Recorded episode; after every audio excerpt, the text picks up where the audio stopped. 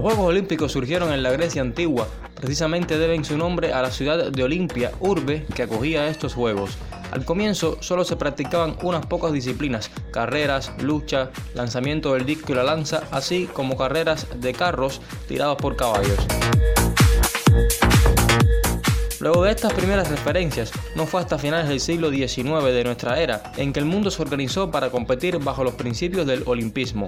En 1892, el francés Pierre de Freddy, barón de Coubertin, propuso la creación de las Olimpiadas de la era moderna. Atenas, capital de Grecia, mereció la sede de la primera edición del evento a solicitud de dicho país.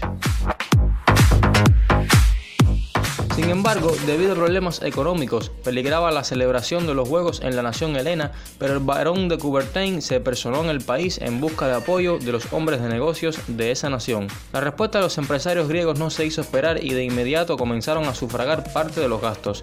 Esto permitió construir el Estadio Olímpico gracias al aporte principalmente de Giorgio Averov. Del 6 al 15 de abril de 1896, el mundo vio resurgir la llama olímpica y durante ese lapso de tiempo el deporte unió a los seres humanos bajo los principios del juego limpio y la hermandad. Para la magna cita se convocaron nueve disciplinas deportivas, atletismo, lucha grecorromana, levantamiento de pesas, tiro, esgrima, tenis, natación, gimnasia y ciclismo. El lema de Citius, Altius, Fortius el más rápido, el más alto y el más fuerte, se utilizó por primera vez y ha durado hasta nuestros días. A partir de Atenas 1896, los Juegos Olímpicos se han celebrado cada cuatro años, con excepciones causadas por la Primera y la Segunda Guerra Mundial y ahora debido a la pandemia global provocada por la COVID-19.